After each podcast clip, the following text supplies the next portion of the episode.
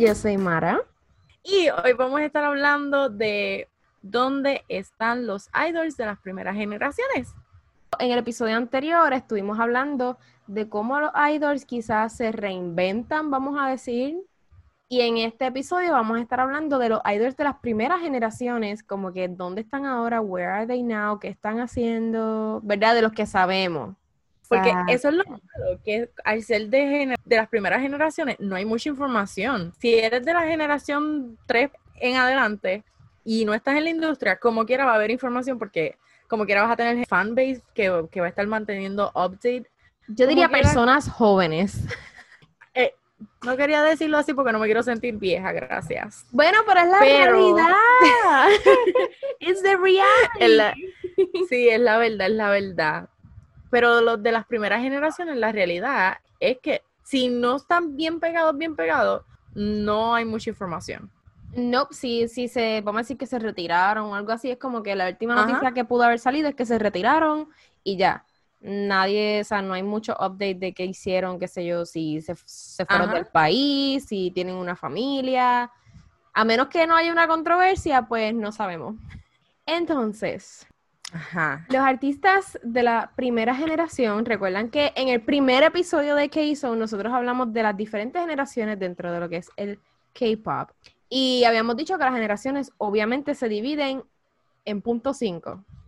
So, de la generación 1. De la primera. De la primera, primera, los pioneros en lo que es el K-Pop.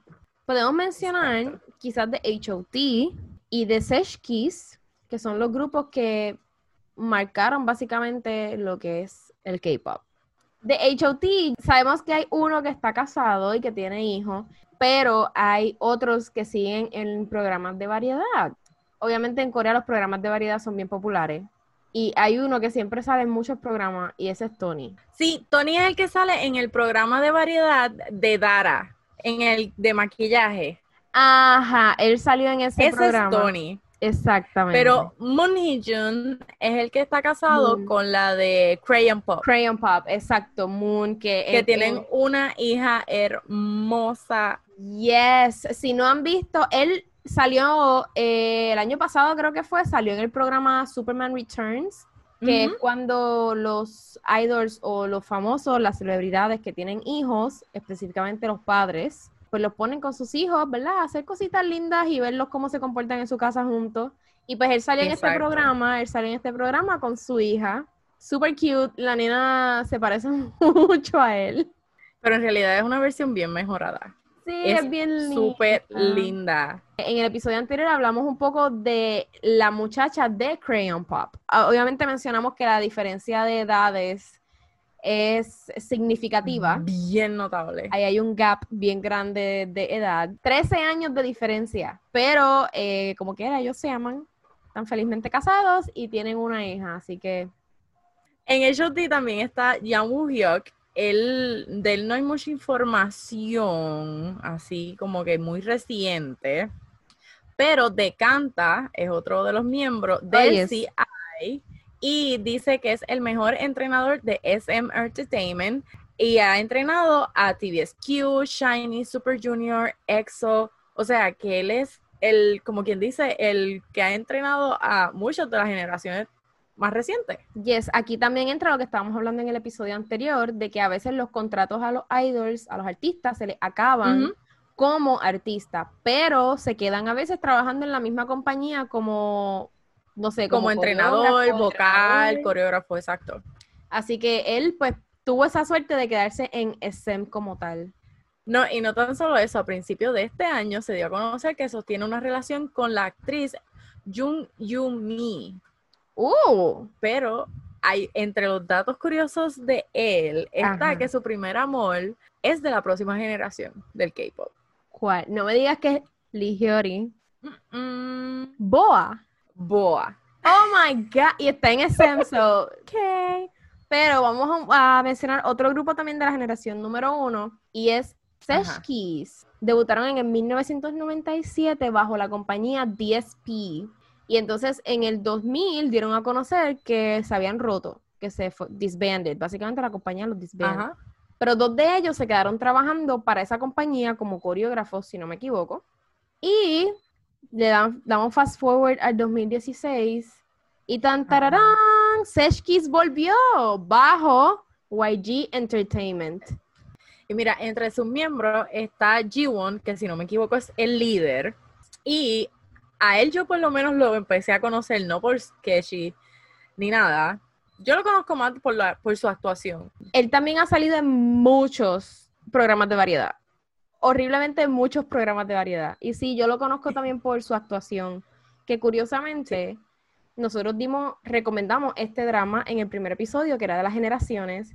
Y Exacto. él técnicamente actúa en este drama y él fue parte de esa generación. Hay un dato curioso que es que él es sobrino del ex, de la expresidente de Corea del Sur. What? Park Geun-hye. Really? Oh my O sea, God. uno encuentra cosas tan curiosas aquí. Oh my God. No sabía eso, pero. Otro de los miembros de Seshki ajá. es Yejin. Y aquí hay otro dato curioso de él. que De él tampoco hay mucha información, pero el dato curioso es que él es cuñado de YG. Oh, mm, Por si no lo sabía, lo cual facilitó el que Seshki pudiera firmar con YG y ser parte de sus artistas, logrando el retorno en la industria musical coreana. Fíjate, Ahí tienes no por es- qué ellos después de tanto tiempo hicieron tú sabes qué, eso no es una pala, eso es un digger. Pala Digel, él tiene el mega Oh, yes, definitivamente. Y no, O y que- también estos, cada uno de ellos eh, ha hecho trabajos en solitario, vamos a decir. Por ejemplo, G1, que estuvo actuando. Y uno de ellos estuvo haciendo actividades solitario, pero no fue, vamos a decir, positivas. Como hemos hablado en episodios anteriores, que pues hay un dark Ajá. side para todo. Uno de sus miembros, ex miembros, porque actualmente no pertenece a lo que es Seshkis, se llama Kang Song. Song-hun. Básicamente en el 2009, si no me equivoco, fue condenado a prisión por dos años por fraude. Ok, pues fue a prisión, vamos a decir, fue a prisión, pero volvió nuevamente con Seshkis en el 2016.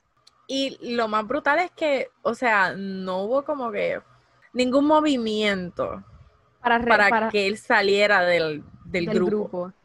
Eh, volvemos, las generaciones son diferentes, los fans son diferentes, so, no sé. Maybe eso, ¿verdad? maybe Eso es eso lo que nos- influye.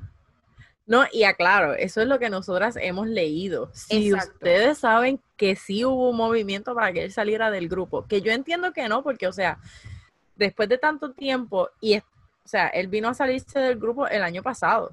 Ujú. Cuando tuvo Que- otro revolú. Exacto, que como dato curioso, es otro revolut de fraude. Exacto.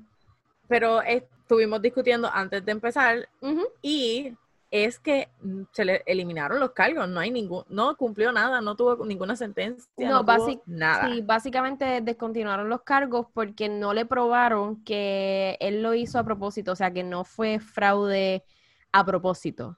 Técnicamente, Ajá. él estaba vendiendo un fan meeting, vamos a decir, y no había en nada. la compañía. Exacto, sin no había la nada compañía de confirmado. por medio. Exactamente, no había nada confirmado con la compañía y las Ujú. fans técnicamente compraron boletos para verlo. Al final de cuentas, pues obviamente la compañía dijo, mira, yo no estoy envuelto en esto, él se supone que esté bajo mi nombre.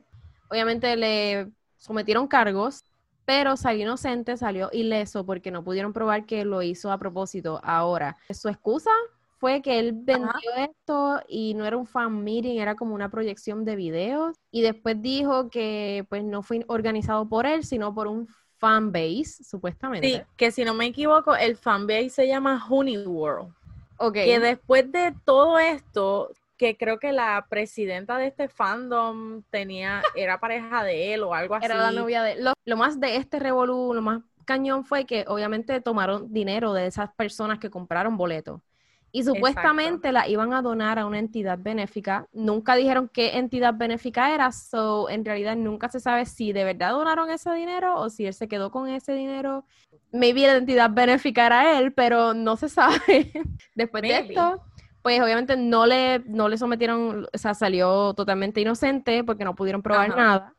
Pero él se fue de Sesh Actualmente él es un ex miembro de este grupo. Entonces, otro de los miembros es Jiyon, que él también estuvo en Superman Return, porque él también es papá. Sí. Y él es súper cute como papá. Y el hijo de él, a mí me daba gracia porque él hacía hasta maldades. Sí. El Superman Returns es un programa, ya sea idol, actor, celebridad, punto, modelo. Tú ves otro lado del artista, un lado paternal que tú como que ni piensas que tiene y es como que... Oh no, paternal y como pareja. Exacto, también. Pero usualmente cuando están con los hijos se convierten en niños pequeños como ellos, como sí. los like. No, y también, ahí también no, en estos programas a mí me gusta porque también vemos lo que es la diferencia cultural.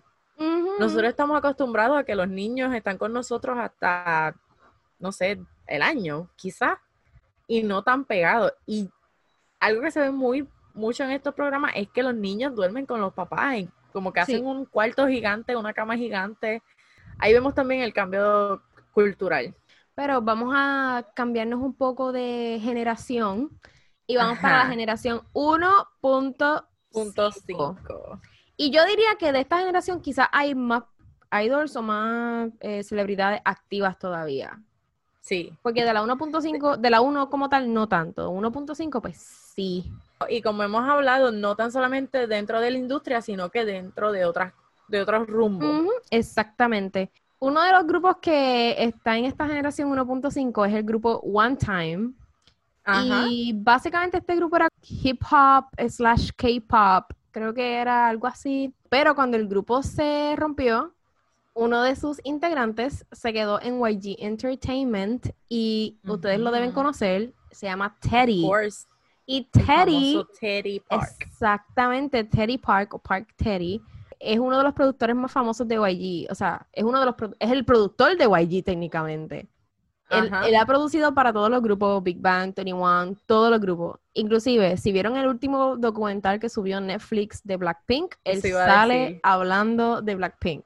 No, y no tan solo eso, sino si también siguen a Somin, él sale mucho en los videos de blogs de, ella. Yo nunca he visto un video de ella. Ella es la nena, ella es la nena consentida de ellos. O sea, imagínate a todos esos eh, K-hip hopper. No, no, por eso digo, porque a eso voy, porque eh, técnicamente Teddy es cofundador de del Black Label, que es como una compañía hija, vamos a decir, de YG Entertainment. Y esa compañía es más, entre comillas, hip hop. Y Somin está eh, firmada a esa compañía. en esa compañía. Yo imagino que ella es la bebé. Me imagino que es la, nena de todo el mundo. Es la consentida, los trata como, como, nada. Oh my god. Pues por lo menos Teddy sabemos que pues se quedó en YG, está trabajando en la industria, obviamente, pero detrás de cámara o detrás de sonido, vamos a decir. Es un mastermind. El tipo es un mastermind. Él escribe música y compone música, so hay que decirle usted tenga, en realidad. Y dentro de One Time también estaba Dani.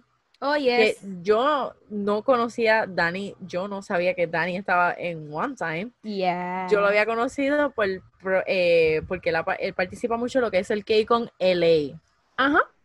Y eh, obviamente K-Con LA hace videos de entrevistas y todo. Y pues mayormente, si no me equivoco, él es el host en LA. Sí, él es el o, al principio, la primera era, no, no creo que ahora, en lo más reciente, pero en las primeras sí. Él no está dentro del K-pop como tal. No, él vive en Estados Unidos. Pero colabora. Él vive, en LA, exactamente. Y cuando Mnet, que es la compañía que hace eh, los K-Con, cuando empezó, técnicamente él era el que le hacía todos los programas, absolutamente todos los programas. Hace como dos años, yo creo que él ya no sabe en el K-Con, no sé si esté como que animando tarimas en el K-Con, pero pues ese era uno de sus trabajos fijos. Exacto, de los que más recientes. Exactamente. Que uno puede decir.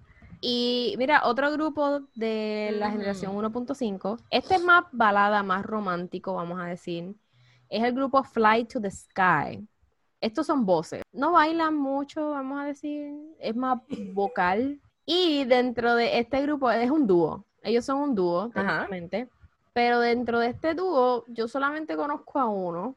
Mr. Brian. Brian Ju. Eh, Mr. Brian Ju actualmente esto es bien inesperado. Él, tiene un gym, tiene un gimnasio, se llama Ford. Era de esperarse, él, él, él se cuida bastante. Exactamente, se llama Ford TP, creo que. Y algo totalmente inesperado es que él da clases de floristería.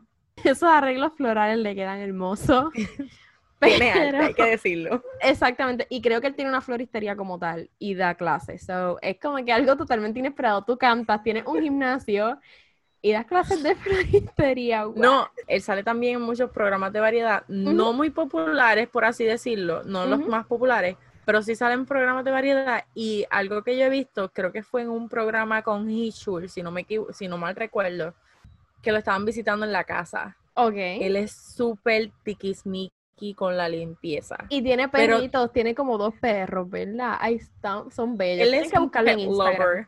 Sí, si no lo tienen, tienen que buscarlo se están perdiendo de todo. Les voy a buscar el username ahora para que vayan y lo sigan. El username es The Brian Yu, o sea, T-H-E, Brian, B-R-I latina, A-N-J-O-O. The Brian Yu. Tienen que seguirlo. Él, su Instagram está lleno de sus perros, flores, gimnasio. Y ya. Y ya. Y probablemente su cara. Exacto, también. Entonces, de esta misma generación, alguien que no se puede quedar fuera de nosotras hablar, ¿verdad? Y que ya la mencionamos al principio, es Boa. Boa, es de esta generación también. Estamos hablando que ella es de generación 1.5. Yes. Y yo creo que ella puede lanzar algo mañana y se va a pegar. Definitivo, Boa yo creo que es una artista, ok, definitivamente ella es multifacética, o sea, yo no, no, no lo creo, yo lo sé. Ella es una artista multifacética y ella ha sabido cómo adaptarse a la industria. Porque cuando ella debutó, tú escuchas la música de cuando ella debutó y tiene un feel no K-pop, no tiene un feel K-pop. Era un feel más americano-ish, vamos a decir. Pero poco a poco, así mismo como cambia la industria, ella ha sabido lanzar cosas nuevas y aún así tener un éxito cañón. No, y yo creo que algo que también le ayuda mucho a ella es que ella ha sido el ejemplo a seguir de muchas generaciones, de las siguientes generaciones, y no importa si debuta el año pasado o este año, obligatoriamente ella va a estar entre los modelos a seguir. No, y o sea, tú te das cuenta de esto, yo sé que tú no viste este programa, pero en Produce 101, la segunda temporada, no, exacto. Produce 101, la segunda temporada, que era la de los chicos, ella era la animadora pero a veces servía de coach. Y vuelvo, esta temporada fue completa de hombres, so, para hacer un boy group. Todos, Naomi, todos la veían como, o sea, ¡ah! una cosa, cada vez que la veían era como que, oh my God, boy, tú sabes, a veces uno dice como que pues es el role model de las muchachas, no, también de los nenes. No, no, pero es, por el tipo de música y la, su, su estilo porque no, es, no es como que dirigido específicamente como que a la chica.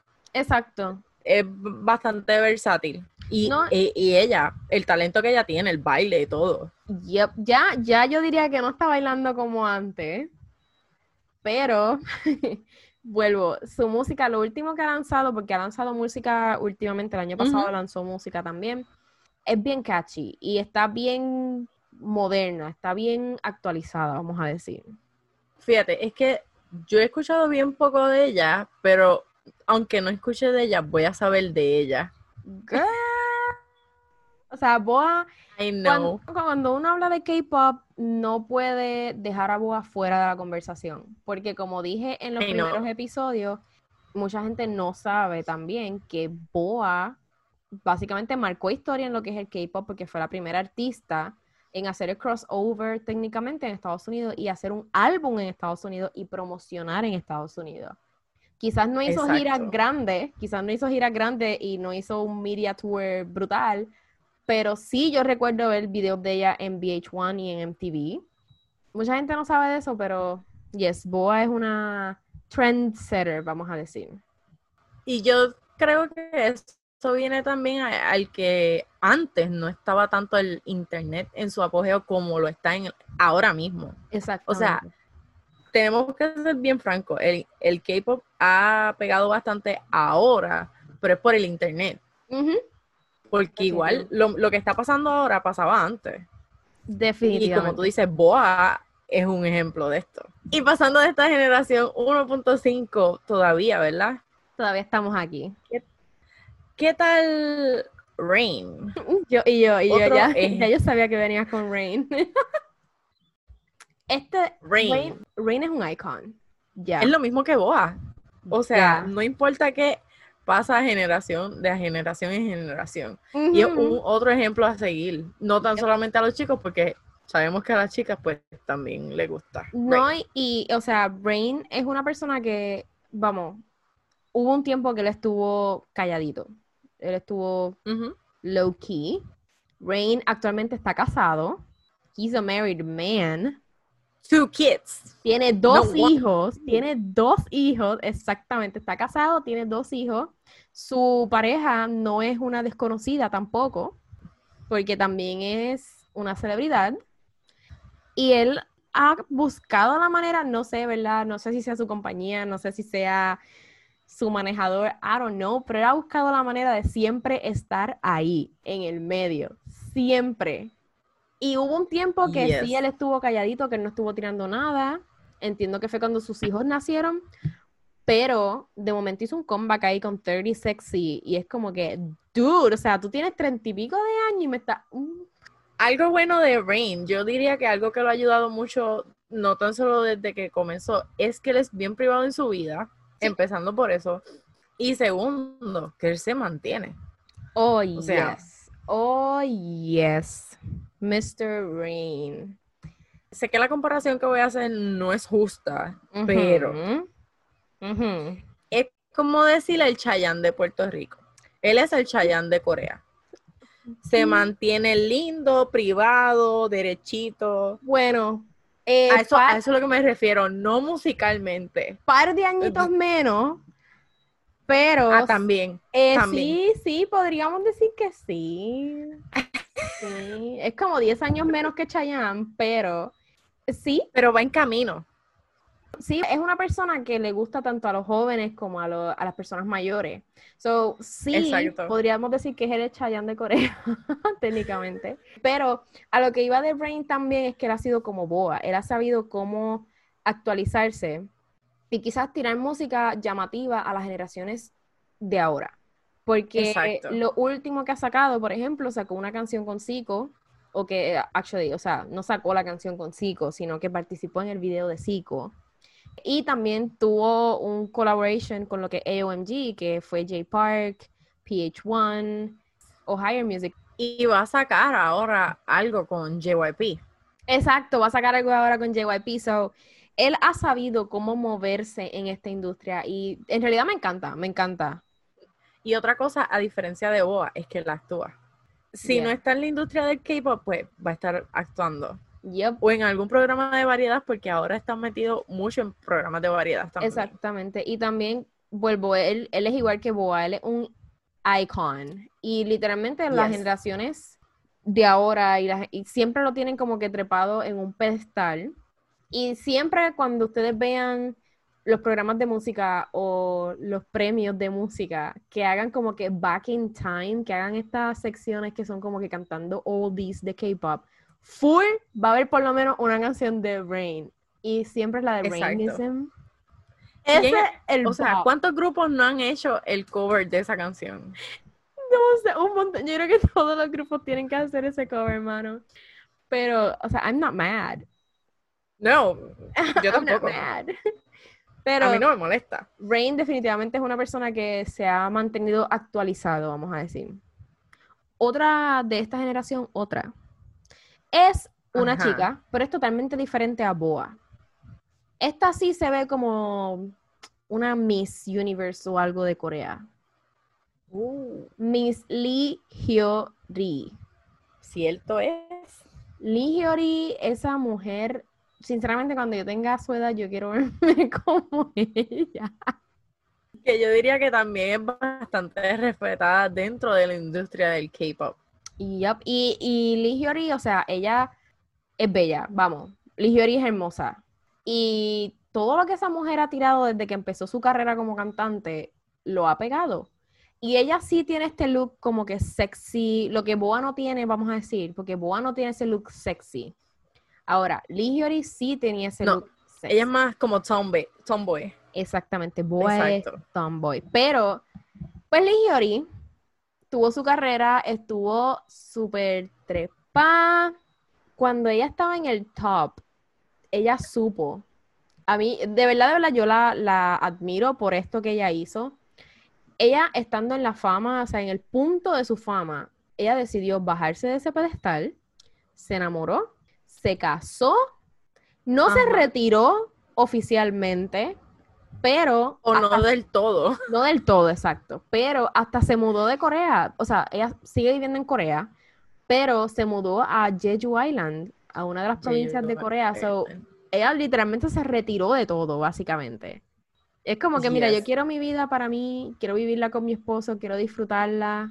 Y se mudó, se fue para Jeju y regresó. No, no, sé si ahí aplica como que love is blind, como que por el amor tú haces 20 mil cosas. Mm. Pero, pero lo supo hacer, la verdad es que lo, o sea, lo digo en relajo, pero lo supo hacer, ella lo supo hacer. Sí, no, sí, definitivo. Y regresó no hace mucho y ahora está participando de un programa de variedad técnicamente. Y en ese programa de variedad está Jessie, la rapera, está Juasa de Mamamoo, y hay otra chica que también es cantante, no me sé el nombre ahora.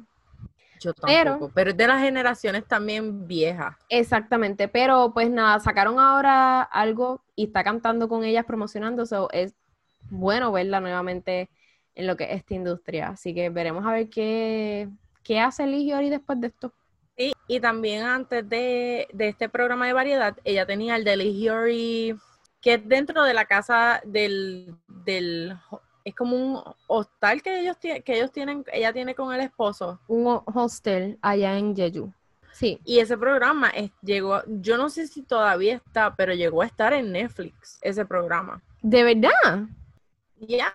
Oh, no sabía. Se llama Yuri Bed and Breakfast. Oh, Hiori Bed and Breakfast. Todavía está en Netflix, ¿no chequeaste? El Season 2. Dice Bed and Breakfast 2. Oh, ok, so sí está en Netflix. Así que pueden ir a Netflix y ver el show de Lee Hyori. Yes. Pero pues Lee Hyori quizás no ha sido como Boa y Rain, que pues siguen tirando música y actualizándose, pero sigue actualizándose de otra manera. Quizás, pues, no, la, no en la música tanto, pero sí en los programas de variedad. Sí, exacto. Igual que como dijimos de Brian, que no está dentro del K-pop como tal, pero, pero igual se sigue sabiendo de ella y ha participado en programas de variedad, que es como tú sabes de como, como en qué está ahora. En qué está ahora, exactamente. Y, pero otro artista que también es de esta generación, Ajá. es Seven. Hablamos de Seven en el episodio anterior. Sí, fue en el anterior. Eh, hablamos de Seven, básicamente, que pues, obviamente Seven es un cantante, él es un artista completo, canta, baila, yo creo que hasta actúa. Yo creo que sí. Él, lo último que sacó fue, hasta, o sea, no, lo último que sacó antes de irse a la milicia, vamos, fue con YG Entertainment. Eh, luego que pues entró a la milicia, pues él tuvo una pequeña controversia. Si no saben, vayan y escuchen nuestro episodio del cancel culture en Corea. Eh, luego de esta controversia, básicamente ya su contrato con YG Entertainment había terminado, así que él decidió fundar su propia compañía. Eleven Nine. Eleven Nine. Pero Naomi, ¿qué pasó? Pues mira, yo creo que esta compañía quedó en la nada. La verdad, yo no, o sea, traté de buscar información de la compañía, pero no encontré más nada. Lo que sí, que a principio de este año, luego que empezó lo de la pandemia, en abril, él confirmó que había firmado un contrato de exclusividad con The Most Entertainment. Yes. So, pero actualmente él está activo. Lo que pasa es que no está activo en Corea. Él está activo en Japón. Tú sabes que usualmente yo no sé por qué hay muchos idols que hacen esto. Hacen eso. Sí cuando se retiran, entre comillas, del mundo del entretenimiento en Corea, siguen en Japón. Bueno, también es que porque puede que tengan mucha fanaticada allá. muchos de ellos, el fanbase japonés es bien grande. Sí, sí. Y, y yo lo veo también mucho en estos artistas de estas generaciones, la 1.5, la 2 y hasta la 2.5 también. Hay artistas que los fanbase son súper grandes en Japón. Y no tan solamente en Japón, hay algunos que ni en Japón, o sea, ni en Asia, es como que internacional. Sí. Pero sí se ve más lo de irse a Japón y estar más activo en Japón.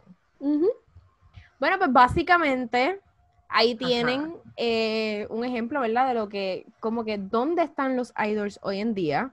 De la generación 1 y 1.5, que son las primeras generaciones. Eh, ¿Verdad? Cabe destacar y recordar que estos idols debutaron entre el 97, entre el año 1997 96. 1996 al 2003, vamos a decir. Exacto, hasta ahí. Ya van par de años. Eh, ahí está toda nuestra infancia. Exactamente, literal. Para el próximo episodio, eh, vamos a estar haciendo básicamente una parte 2 de este episodio, pero vamos a estar hablando de las generaciones 2 y 2.5, que pues no son tan recientes, pero caen dentro de las generaciones. Exacto, esas generaciones son del 2004 al 2013. Así que casi 10 años atrás. Exactamente, a ver ahora dónde están esos artistas.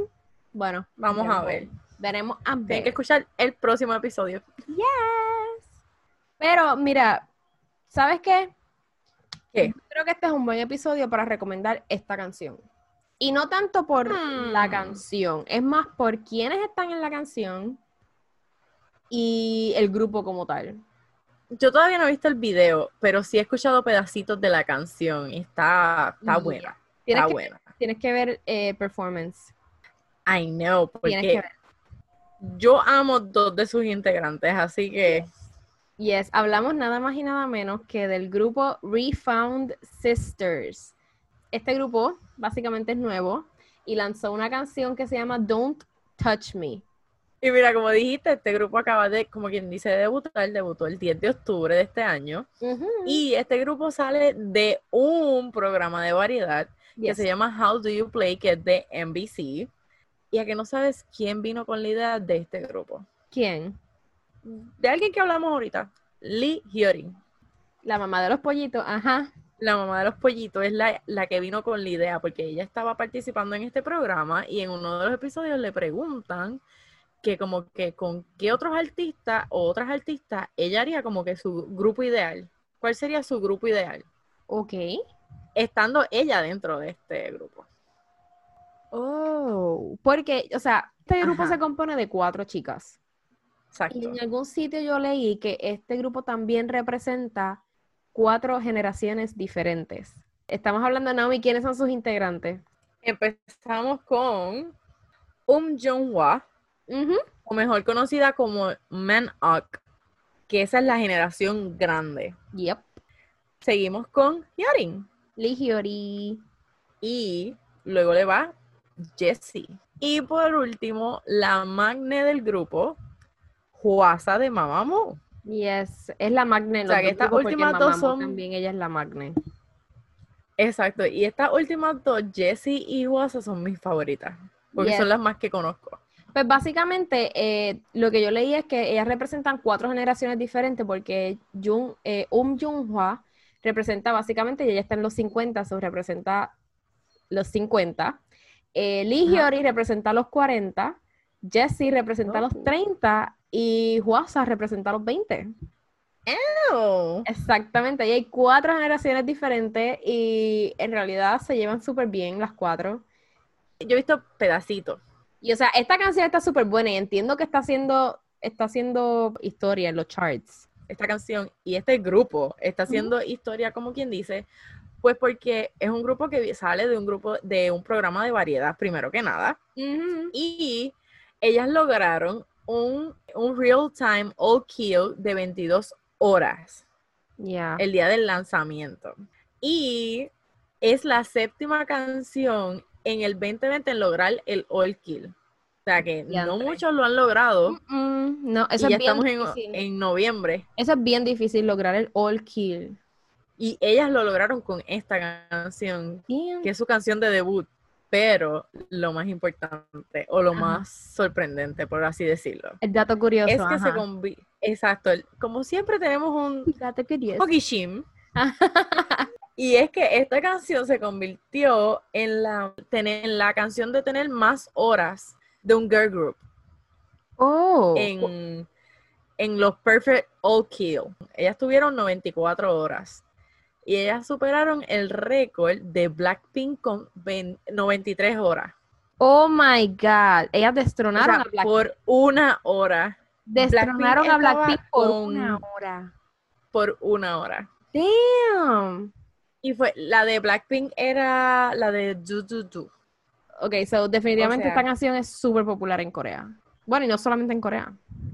Yes, si no la han escuchado, vayan a escucharla cuando se acabe el episodio. Sí, y también, tú sabes, otro dato curioso, que si han visto el video musical de Jessie para la última canción que tiró, que es Nunu Nana, en ese video sale Lee Hyori.